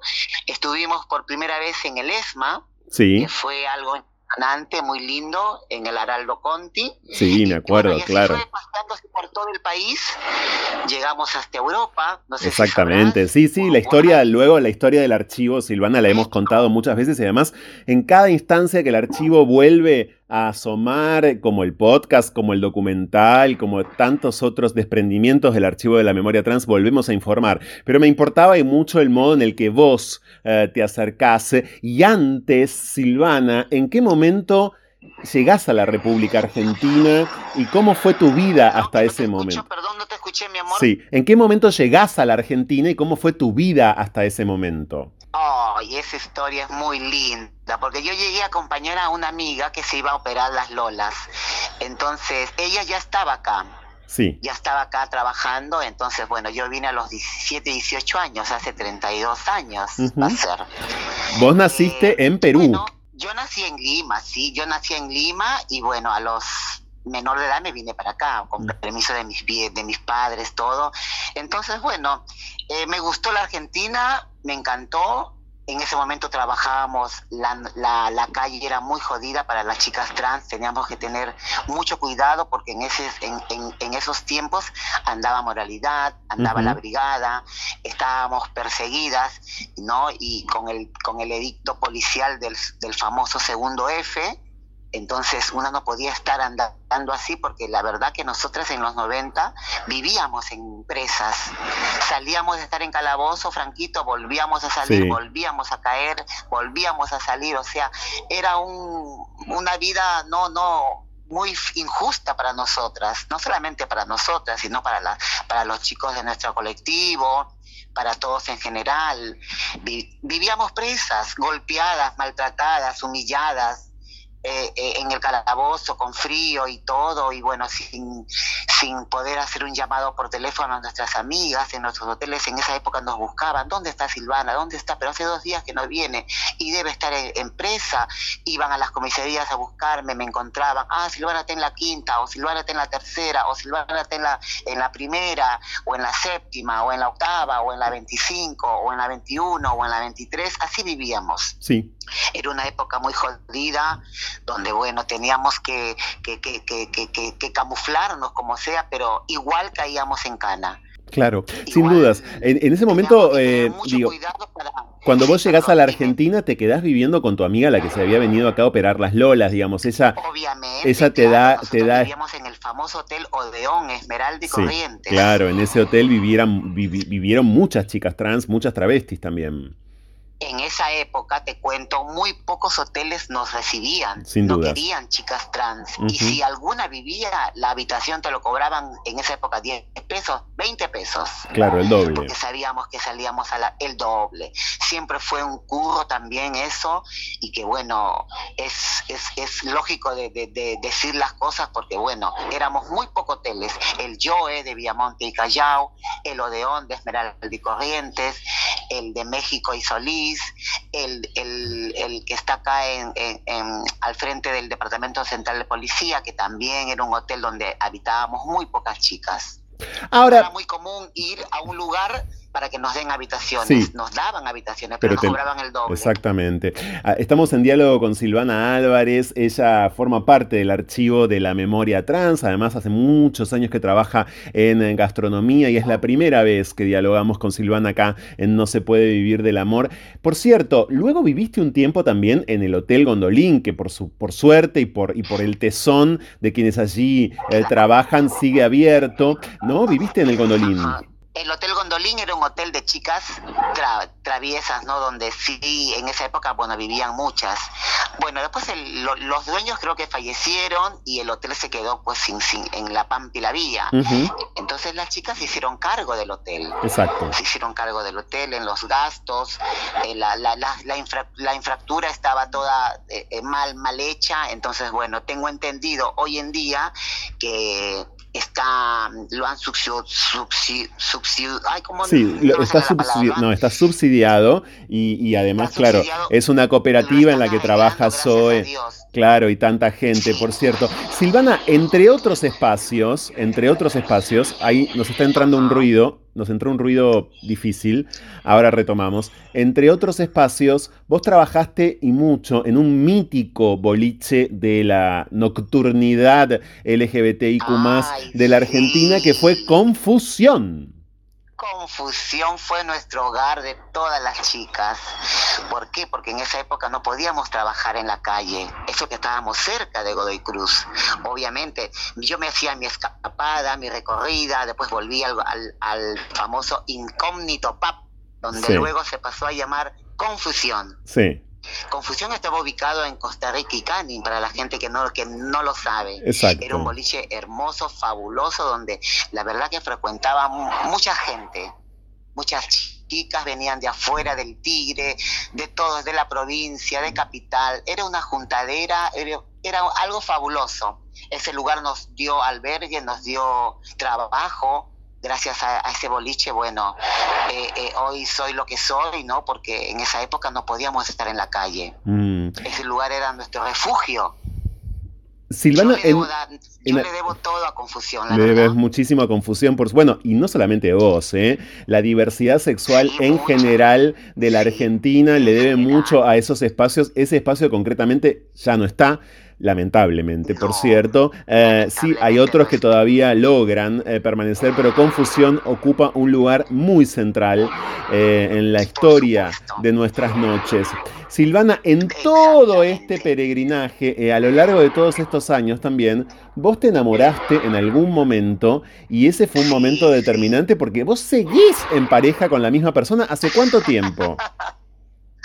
Ya 32. Claro, ni bien llegaste a la Argentina. Sí, al, al, año siguiente tuve mi, mi, mi, mi, yo me separé y bueno, después retomamos y así estamos. Gracias a Dios, yo convivo y, y, y, estamos bien, ¿no? Y la gente cuando me escucha, Silvana, estás sí, de tantos años, bueno, es un asombro porque, bueno, hay que sobrellevar tantos años de convivencia. ¿Cómo se conocieron? En la calle. ¿Y te enamoraste, dirías vos, de entrada o, fue un trabajo o fue un proceso? Mm, no, fue, fue más que todo una, una, una salida. El chico me conoció y entonces yo quise tomar un café con él porque en esa época era tomar, tomar café. Sí. Entonces así nos conocimos y la verdad que hasta el día de hoy somos muy buena pareja, muy buenos amigos, somos todo. Bien, impresionante, 32 años juntos, por cierto. Eh, a veces pasa, a veces no, porque si hay una deuda respecto de las identidades trans, ¿no? Es justamente, una vez más lo vamos a decir en el contexto del programa de hoy, es la del derecho al noviazgo, ¿no? No a cualquier chica trans, eh, y menos en aquellos años, Silvana, le era posible, claro, le era posible formalizar un vínculo y además no cargar con el armario, con el armatoste, diría, del armario del hombre, ¿no? Seguro, seguro, porque sabes qué feo es que, me, que cuántas veces me han llevado delante de él y, bueno, yo tenía que resignarme, bueno, anda a casa, yo mañana nos vemos y así era un, un peregrinaje, como decís vos, que teníamos que tener mucho cuidado y muchas agallas, eso sí. Eh, Silvana, a vos te encanta la gastronomía, hoy estás trabajando en Ay Cariño, que es un lugar que queremos recomendar, que está en el barrio de Almagro, en la esquina de Billinghurst y La Valle. es un bar, por supuesto, muy LGBTIQ. Y se te ve en acción y se te ve muy contenta con tu trabajo, muy bien predispuesta en general para la gastronomía. La pregunta es, ¿qué encontraste en la gastronomía? ¿Qué te posibilitó a vos en la vida? a mí siempre me gustó cocinar, te cuento, Franco. Siempre en lugares donde voy, eventos donde voy, cumpleaños, me invitan. la, primera que cocina soy yo. Claro. Yo terminé mi secundaria en el 2018 en el bachiller Mochacelis. Sí. Entonces, estudié cine, guion, actuación. De pronto me salió en un grupo de unos amigos que estaban necesitando personal en el, restaurante Amalur Cocina Vasca Oriental, acá en, la, en Belgrano y Lima. Sí. Entonces fui, yo estaba estudiando comunicación social en la IUMA. Sí. Y así nació en el 2019, nació mi gastronomía. Claro. Y trabajé ahí trabajé ahí, luego de ahí me, me trasladaron al a Cocina Vasca Oriental, de ahí pasé a Ajo Negro, hice un bar de tapas y ahora estoy en Cariño Bar. Exactamente. Era todo el trayecto que hice. Un gran trayecto. lo, que encontré en Cariño Bar, lo que encontré en Cariño Bar fue mucha contención, te cuento. Mucha contención. Como vos decís, es un lugar eh, de ambiente LGBT y más, por supuesto, y, y, y, y, es, es lindo trabajar ahí. Yo la verdad tengo, tengo el placer de atenderte como siempre, con ese abrazo, con ese beso. Vamos, vamos, a, vamos a ventilar. gente Claro, vamos a ventilar que nos conocemos de ahí, por cierto, que yo lamentablemente no la conocía Silvana eh, de antes eh, y que, eh, repito, recomiendo ir, no solamente por el lugar en sí mismo y por su oferta, por su carta, por sus precios, sino también por verla en acción a Silvana, que da gusto, ¿eh? que da gusto ver cómo labura. Ahora, tus intereses son muy artísticos también, Silvana. ¿A vos te interesa y mucho la actuación, el canto? Me encanta Sí, me encanta. Estudié, estudié cine, guion, actuación. Hice dos cortometrajes. El segundo lo dirigimos y el primero hice una, un cortometraje de mi, de mi vida, ¿no? De amor diverso. Sí. Así es que me encantaría que la gente lo vea y porque, bueno, está en YouTube. Y, ah, ok. ¿Cómo lo, cómo, lo, lo podemos buscar, Silvana, como amor diverso? Amor diverso. Sí. Así es que está bueno eh, verlo y bueno, estuvieron en el, en el 2019-2020 estuvo expuesto en el, en, el Dumont, en el Cine Dumont. En el Cine Dumont, claro. Estudié obviamente en, el ENER, en la Escuela Nacional acá en Salta y México, y sí Salta. Así es que bueno. Bien, Silvana, ¿has vuelto a Perú? ¿Sabes algo de tu familia? ¿Te interesa? Me comunico vía telefónica con el WhatsApp Sí, el otro año tengo ganas de viajar porque ya hace dos, tres años que no viajo. Ok, o sea que... Entonces me encantaría con el, con el tema de la pandemia y todo, es como que se, se, se, se, se postergó un poco, pero bueno, el otro año estoy con ganas de viajar, sí, por supuesto, claro que sí. Eh, Silvana, vamos a decir que está en Instagram, es arroba silvanita.science, arroba silvanita.science. Gracias Silvana por este diálogo con nosotros. por favor, qué placer escucharte, qué, qué, lindo que me hagas esta entrevista, la verdad. Por favor. Y todo lo mejor para vos también, Franquito. Sabes que te quiero mucho. Yo también. Y, y ya nos estaremos reencontrando. Bueno, exacto. Y no dejen de ir, por favor a la muestra Nuestra Historia del Archivo de la Memoria Trans en el Museo del Bicentenario. Está Silvana y hay tantas compañeras eh, allí retratadas con fotos originales. Por, favor, eh, hasta el 17 de enero ahí en el Museo del Bicentenario. los esperamos. Exacto. Gracias Silvana, un beso. Un beso enorme y gracias por esta comunicación. Saludos a toda la audiencia. Un beso grande. Un beso y un abrazo. Besos enormes. Cariños. Ya volvemos.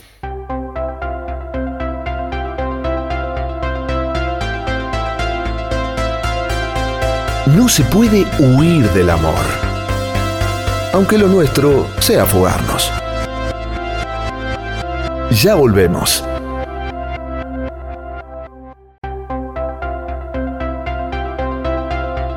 Escapar.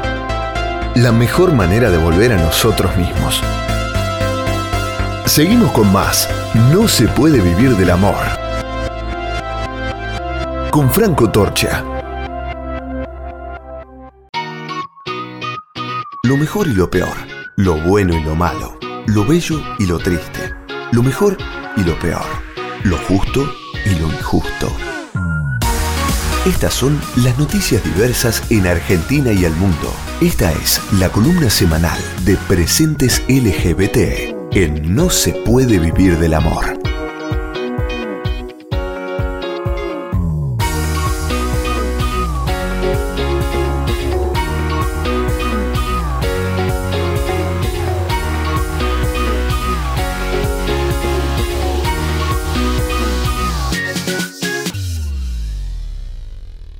Seis años flamantes, eh, flamante aniversario, porque por estas horas y con las responsables en Asunción del Paraguay, la capital del país vecino, Agencia Presentes cumple seis años online, cumple seis años trabajando y mucho con las noticias de la diversidad sexual de nuestra región, de nuestro país. Debutaron con ese famosísimo gritazo traba travesti latinoamericano que se desarrolló en, la Plaza de Mayo y en donde estuvieron muchas referentes trans y travestis. Bueno, a partir de allí el contacto con nuestro ciclo, a partir de allí unos meses luego también el comienzo de la colaboración, de la fusión entre Agencia Presentes y nosotros. Seis años ya, está en Paraguay, está en Asunción, Ana Fornaro, felicitaciones, felices seis años Ana. Gracias, gracias. Es el número del diablo. Es el número del diablo, sí, sí. y de la transformación, el 6. bueno. estamos súper contentas y todo el equipo también. Aparte, coincidieron como con estos seis años eh, mágicamente el mismo día, que fue el 24 de noviembre, eh, bueno, que nosotros estuvimos acá con, con, con Maru en, en, Paraguay, para vinimos para festejar también este, nuestro aniversario en el marco de, un proyecto que ahora te voy a contar, pero sobre todo que el mismo día, el 24, le entregaron en México eh, un premio, se llama el Impulse Award, que dan a las organizaciones de la diversidad sexual en México y se la entregaron a Presentes México. Por el trabajo este, periodístico que, lleva adelante el, equipo allá. Así que nada, nos pareció como muy increíble que fuera justo ese día y también habla de una consolidación de, de nuestro trabajo en, en ese polo increíble que es México este, así que bueno, súper contentas. Gracias. Felicitaciones. Qué momento de premios, además. Qué fin de 2022 de distinciones, de aniversarios, de premios. Qué bueno. Qué bueno, eh, por cierto. Bueno, ¿por qué estás eh, vos en Asunción del Paraguay también, Madre Ludueña, la otra, eh, la, otra editora de presentes? ¿Qué están haciendo en Paraguay, por cierto? Mira, nosotros venimos, estamos trabajando en un proyecto ya hace casi un año, con tanto en Paraguay como en Argentina con eh, el acompañamiento a la creación de dos medios comunitarios de mujeres indígenas. Eh, eh, como bueno, como vos sabés, cuando nació Presentes, el espíritu de Presentes era no solamente cubrir el tema de, las noticias, la diversidad, sino mejorar las prácticas periodísticas. Teníamos como nada, un poco la, las, ganas y el compromiso de, de, que fuera como que excediera un poco el proyecto a nuestro propio, al medio, digamos, a la agencia Presentes y entonces por ahí fue que empezamos con todos los talleres y todo eso. Los talleres creció bastante, bueno, finalmente se transformó en la escuela esta que, está online, pero además eh, hace un año y pico, cuando empezamos a trabajar con, movimientos de mujeres indígenas, eh, empezó a surgir la inquietud desde, desde las comunidades de la necesidad de tener plataformas de comunicación propias, ¿no? O sea, de comunicar lo que estaba pasando en los territorios y eso. Entonces a partir de ahí empezamos a trabajar dos proyectos, uno en Argentina y otro en Paraguay. En Argentina con el Movimiento de Mujeres Indígenas por el Buen Vivir, en, una agencia de noticias que están armando, que todavía no se lanzó, pero ya les vamos a dar este, novedades sobre eso. Sí. Y en Paraguay con una comunidad eh, com que a dos horas de Asunción, que está eh, llevada adelante por una lideresa que es increíble, se llama este, Pessoa, este, y Bernarda Pessoa. Y eh, bueno, y ellas recién ahora, este año tienen internet en la comunidad eh, y, quieren empezar como, que querían empezar a fortalecerse a nivel de comunicación, comunicacional para contar lo que vive en la comunidad, pero sobre todo también para contar lo que viven otras comunidades com.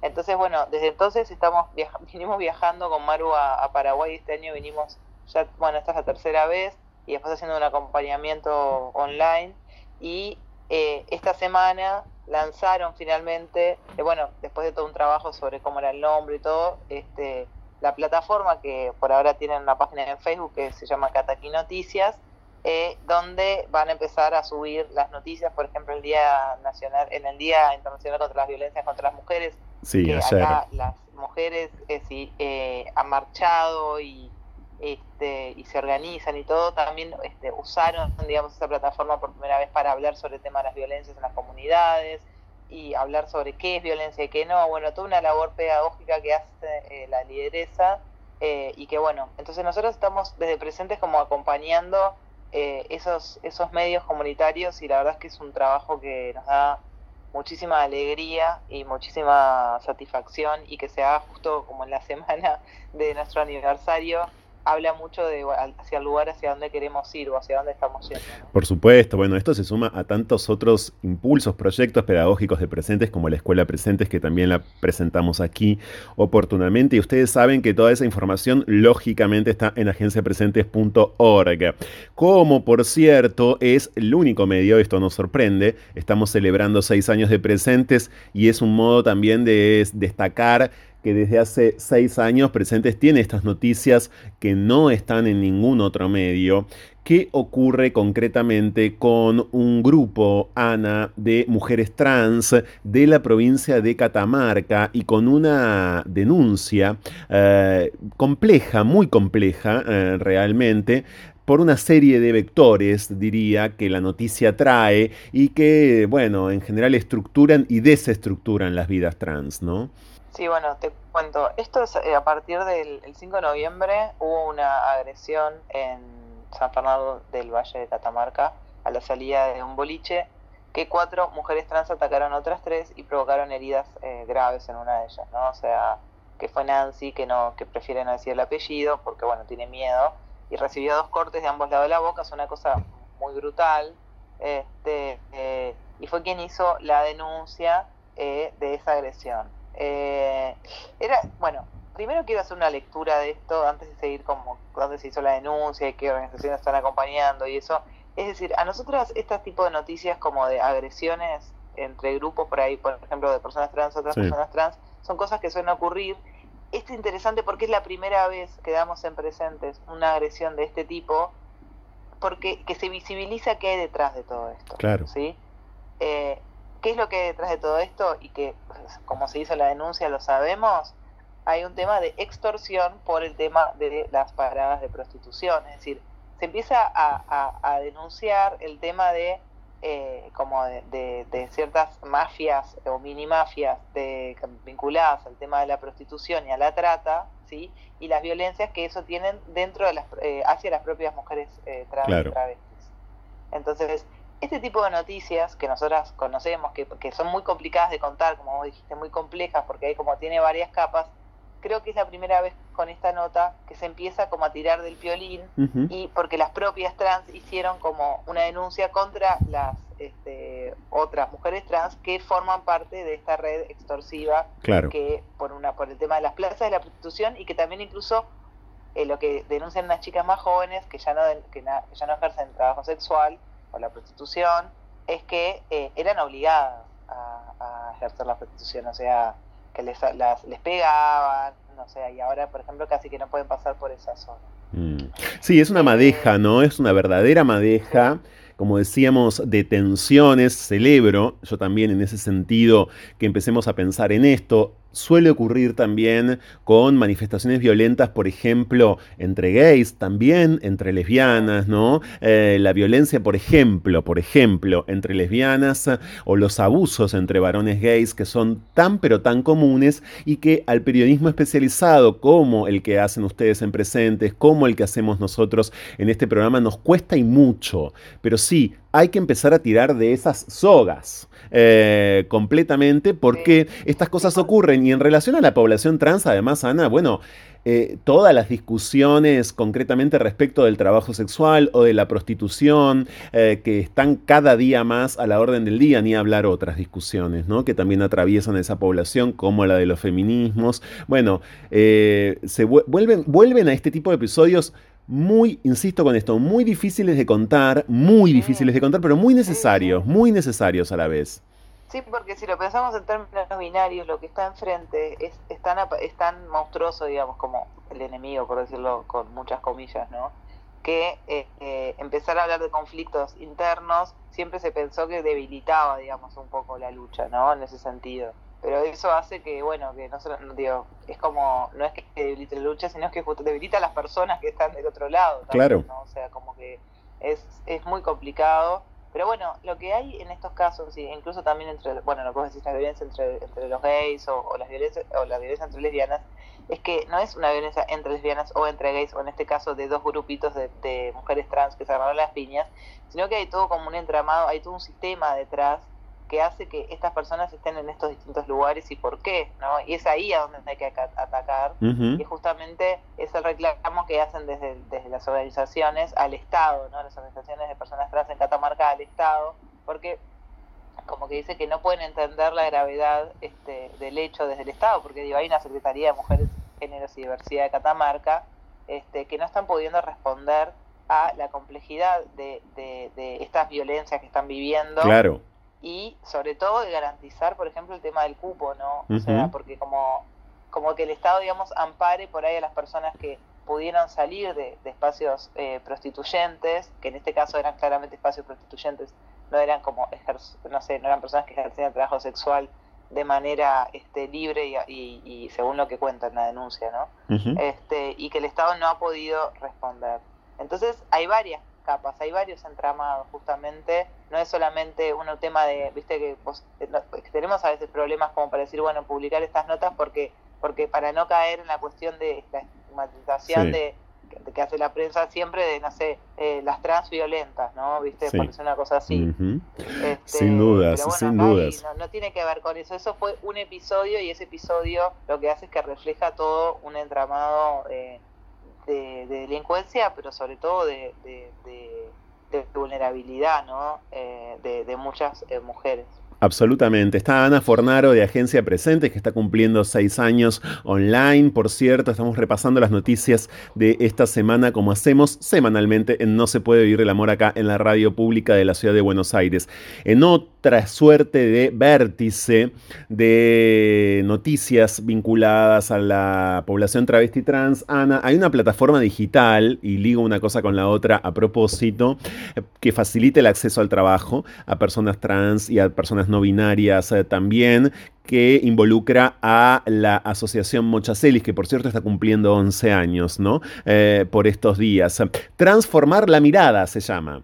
Sí, esto es una, es una idea, es bueno, algo que ya existe, digamos, una plataforma que se creó entre eh, este, la Mocha Celis, que es una de las, una de las organizaciones impulsoras del proyecto, el grupo Mushnik y Sunshine Live, y lo que armaron fue una especie como de, de Tinder, no, de, de, trabajo, digamos, como de una plataforma de, búsqueda y oferta de trabajo, donde se llenan formularios, este, eh, hay dos secciones principales, un formulario dirigido hacia personas que buscan empleo y otro a quienes buscan talento, y está destinado a eh, personas eh, travesti trans no binarias para que se cumpla el cupo en, el sector privado, ¿no? O sea, en el sector empresarial.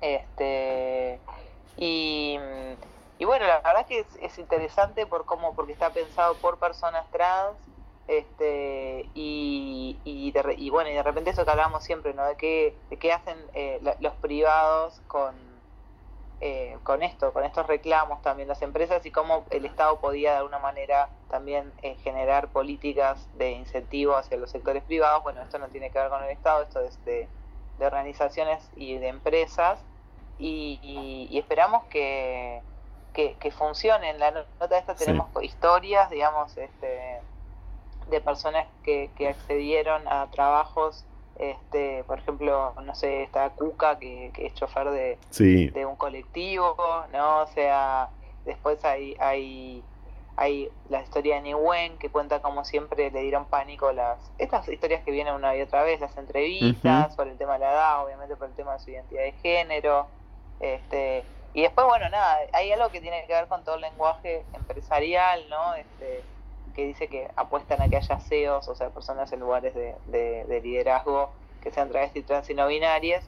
Y, es un poco esto, como de repente es interesante porque nosotras cuando hablamos, cuando nosotros cuando hablamos de cupo laboral travesti trans, eh, siempre está como esa especie como de, de, de resquemor, digamos, de, de, que sea como si fuera casi como, ¿no? que les dan como un lugar como casi una cuestión caritativa, ¿no? Les hacemos un lugarcito en el Estado para que vengan y tengan algo. Y acá, eh, y, pero, no, pero el tema del trabajo y lo que es realmente el empleo y qué significa, digamos, el tema para una persona, no solamente tener un medio de vida, que eso ya es un montón, sino eh, estar trabajando y, y, estar trabajando por ahí en algo que te guste, ¿no? Que ya es como muchísimo.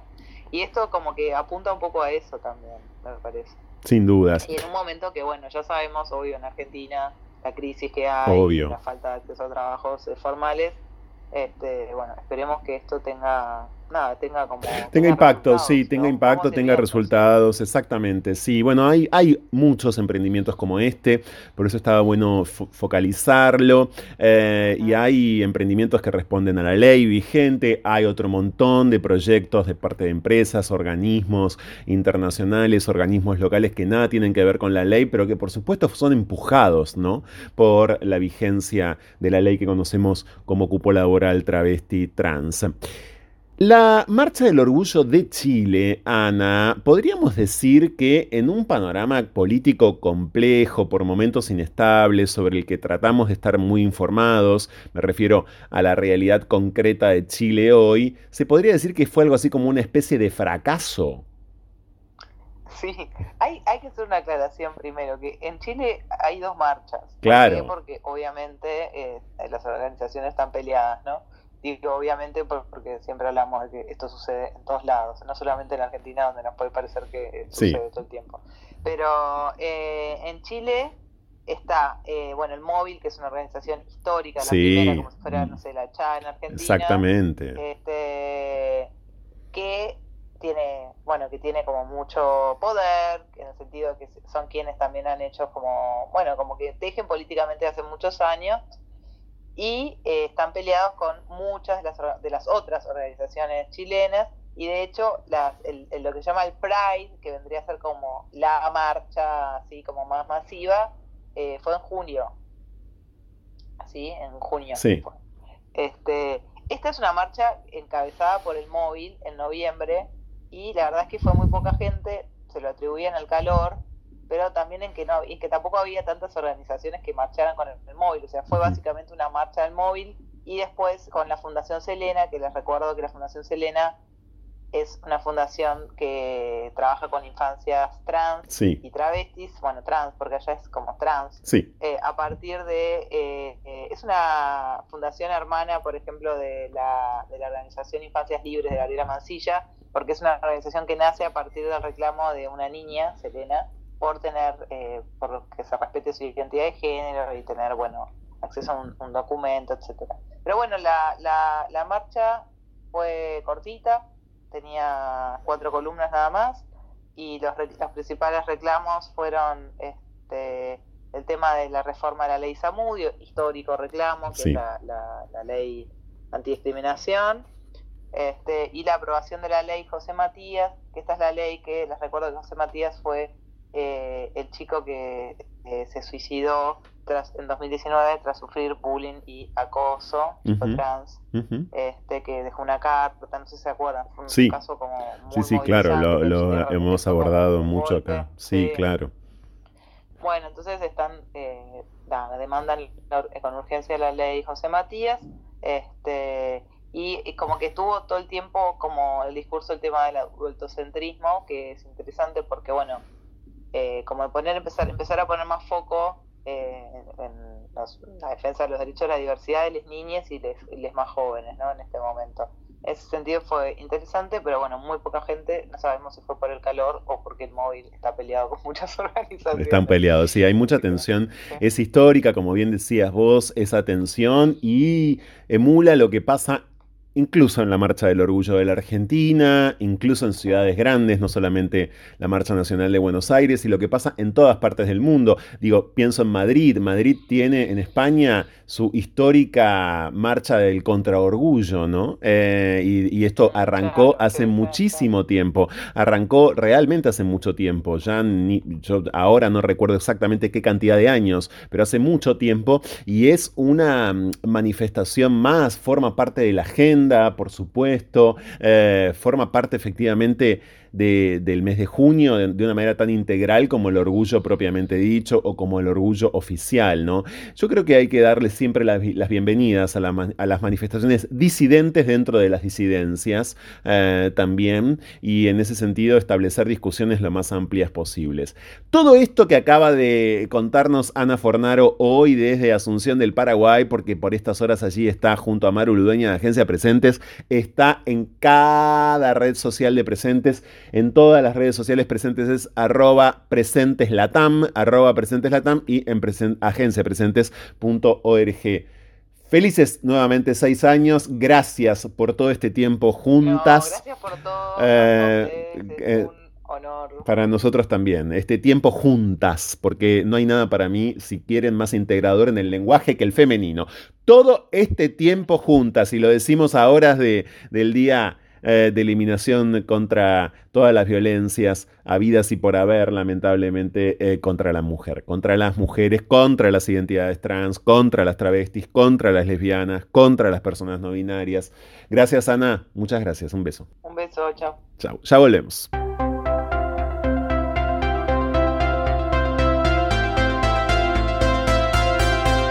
No se puede huir del amor, aunque lo nuestro sea fugarnos.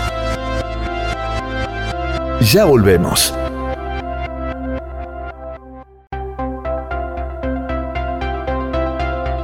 Escapar.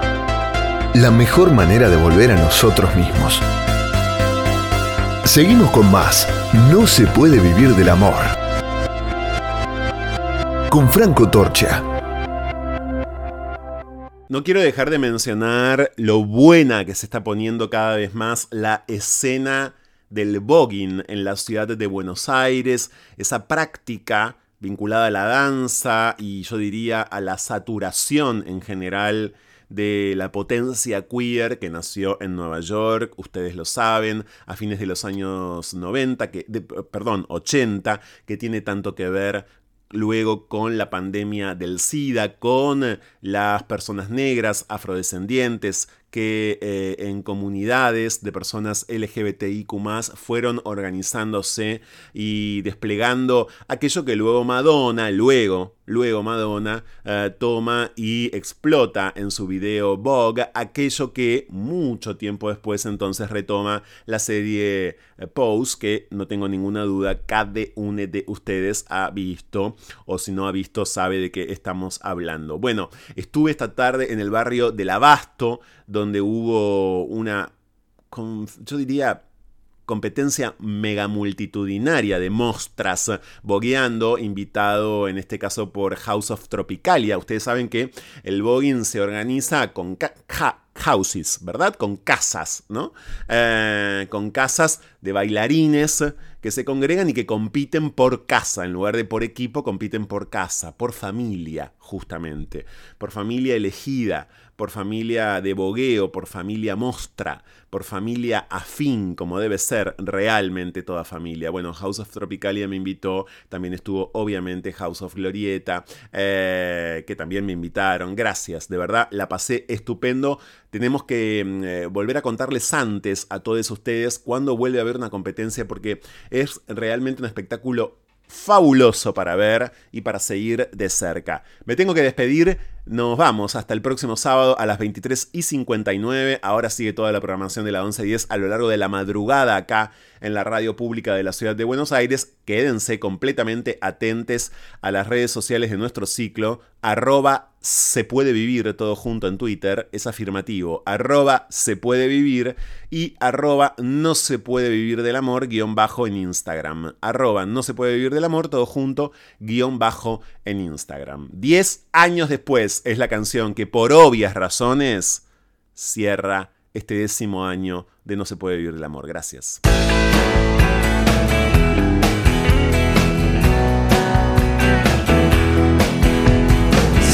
Diez años después te vuelvo